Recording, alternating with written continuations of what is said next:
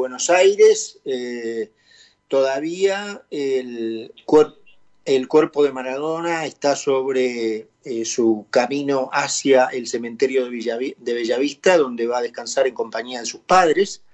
Y les decía que mm, nos había hecho un momentito, me siento privilegiado por eso, en su propio programa de radio, nada más y nada menos que Fernando Niembro. Yo, para mí, Fernando es un, eh, un maestro de nuestra profesión, le tengo un gran respeto y para mí no solo es un honor eh, presentarlo, que se haya hecho unos minutos para hablar, sino consultarlo sobre una persona que ha conocido y que ha convivido con, con Maradona mucho tiempo. Fernando, ¿cómo estás? Hola Carlos, ¿cómo te va? Eh, para mí es este, un gusto que me llames, tengo un gran respeto por vos, ¿sabés? Alguna vez compartimos algún espacio en alguna radio, hicimos algún sí, claro. alguna vez, ¿sí? Así que tengo un gran, eh, gran respeto por vos. ¿eh?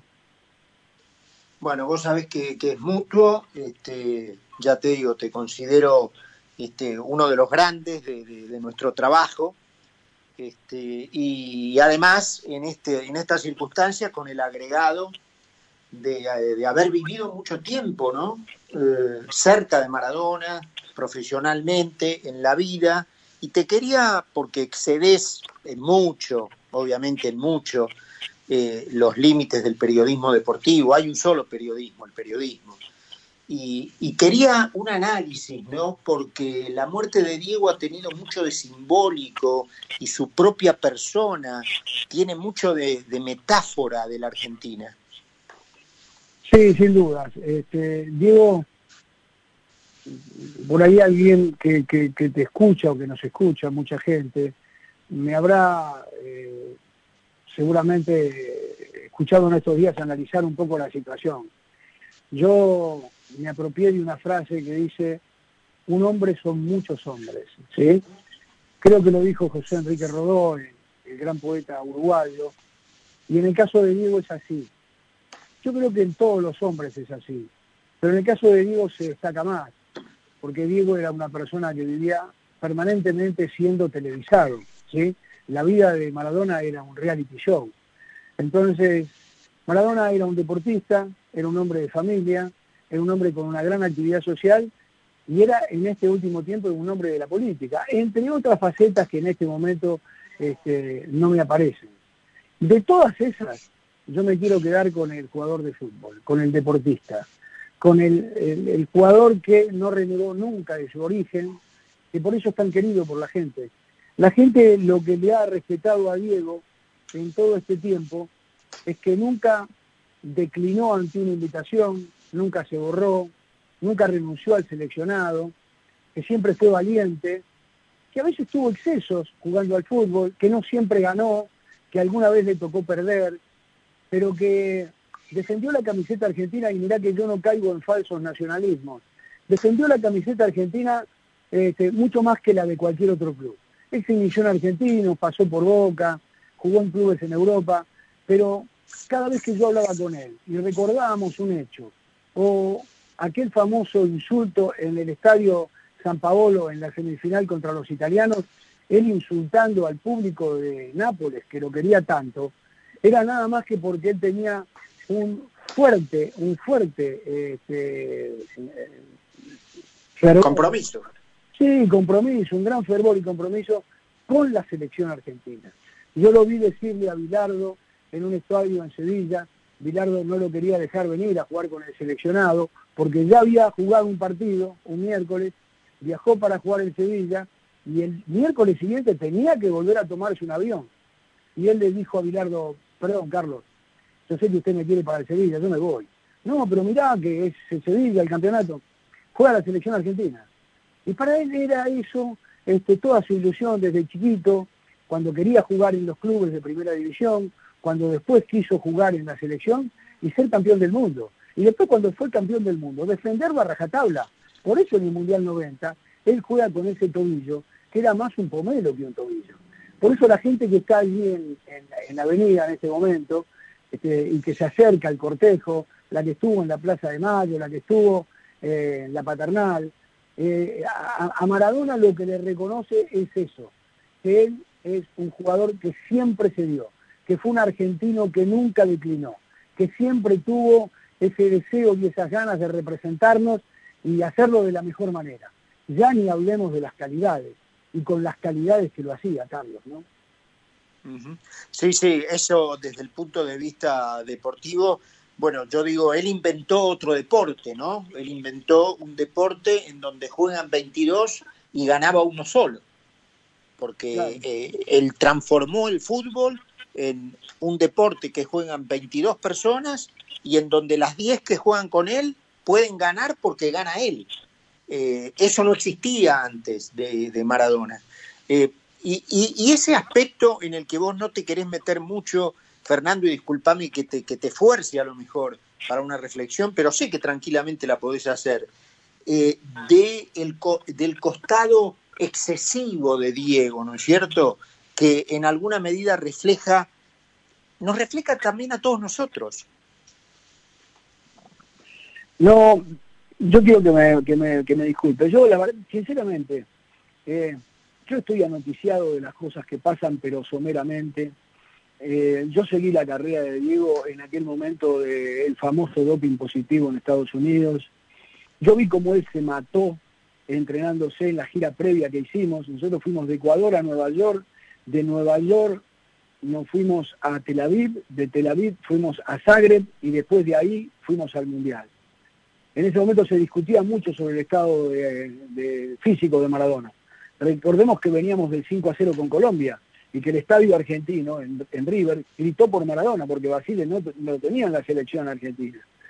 Yo vi, el esfuerzo que él hizo por entrenarse, se vio por televisión, aquellas camisetas que este, eh, chorreaban transpiración de, de, Maradona. Ahora también sé que él se suplementaba en aquel momento, ¿sí? Se suplementó Maradona. Ahora, eh, no, conozco más detalles, no sé más detalles. Eh, sé que aquel control que se le hizo, en un caso, en un caso, sí dio positivo. Y en el segundo, cuando se hizo la contraprueba, debió declararse nulo, porque le hicieron trampa a la selección argentina y al propio Maradona. Porque ese segundo frasco de la contraprueba, que no tenía que estar etiquetado, cuando se abrió para hacer la contraprueba, ya tenía este, una definición de lo que contenía adentro de, todos modos, Fer, eh, yo no me refería a excesos eh, por ese lado de las sustancias, sino eh, su, su, personalidad, ¿no es cierto? Este, su, estaba emparentada, todo eso, Diego, yo te lo marqué. Diego fue un ganador nato. Y un ganador nato no acepta perder. Un ganador como Maradona no acepta perder. Entonces, podía producir hechos que se contrapusieran contra eso. Podía tener gestos altaneros, soberbios, que los tuvo. Es decir, pero eh, en la misma medida que tenía esos gestos de altanería, de egocentrismo, de, soberbia, era un tipo cálido, solidario, buen amigo, compañero de sus compañeros, en el mundo que él quería. Porque con el resto de la gente él tenía una relación era esa de su destreza, pero con el otro, con el mundo íntimo, él quería tener un reconocimiento, él quería ser el capitán, quería ser el mejor, que alguna vez se bandió, y sí, alguna vez se bandió. ¿Quién? No. Maradona nació, no nació para ser perfecto. No existe el hombre perfecto. Vos pensás que Maradona, desde los 15 años, cargó una mochila enorme que se llamó ser Diego Armando Maradona. El tipo que no podía tomar un café en, en La Rioja, ni en París, ni en Yakarta, ni donde sí el Papa podría tomar un café sin tener un problema, que es en Abu Dhabi. Nadie sabría quién es el Papa si toma un café en Abu Dhabi. Pero Diego era conocido ahí y en tantísimos otros lugares. Se ha cometido errores, cometió errores, como todos. Fue un jugador genial. Fue un deportista este, increíble, increíble. Un símbolo de la Argentina con todo lo que significa ser un símbolo de la Argentina. Nosotros, nosotros somos imperfectos los argentinos, somos imperfectos. Diego nos representaba, o nosotros muchas veces lo representamos a Diego, ¿no? Sí, sí, sí, esa, esa metáfora que quizá nunca develemos, ¿no? Eh, si Maradona lo fue de la Argentina o la Argentina de Maradona.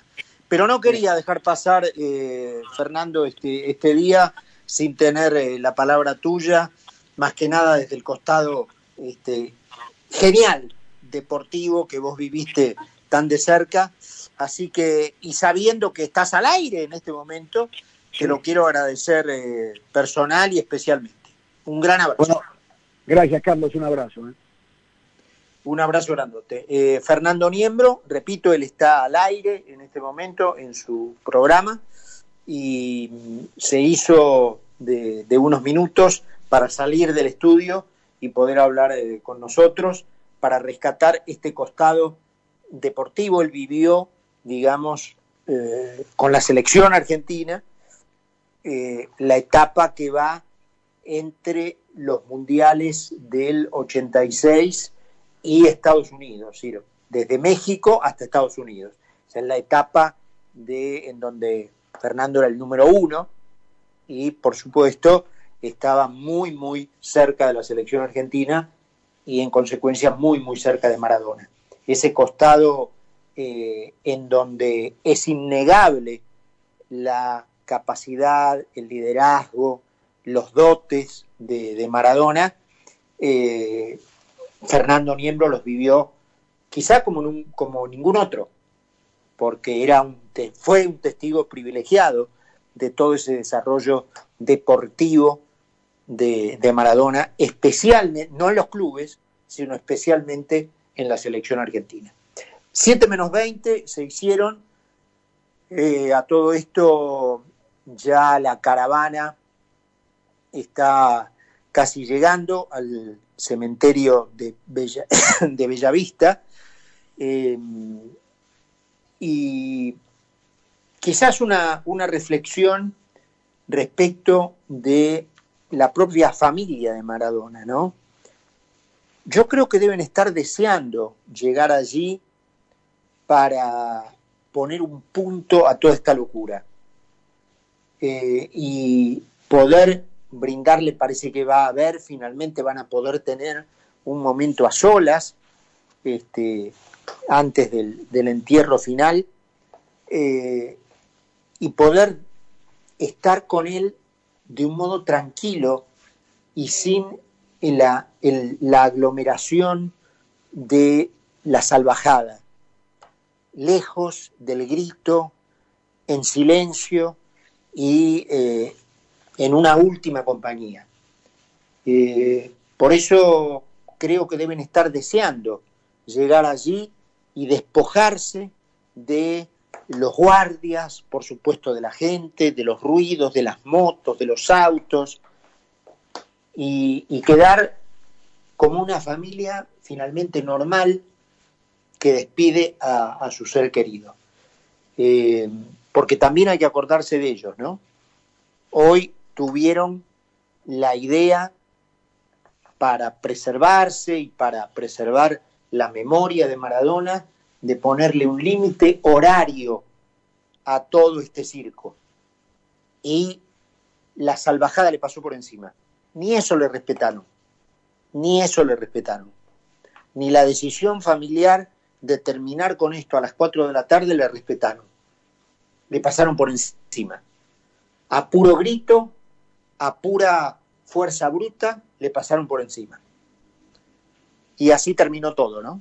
Porque habían llegado a una, a una solución intermedia de extender el velatorio hasta las 19 horas, pero ni siquiera eso se pudo hacer, porque la fuerza bruta terminó con todo. Vamos a la segunda y última pausa del programa y estamos de regreso.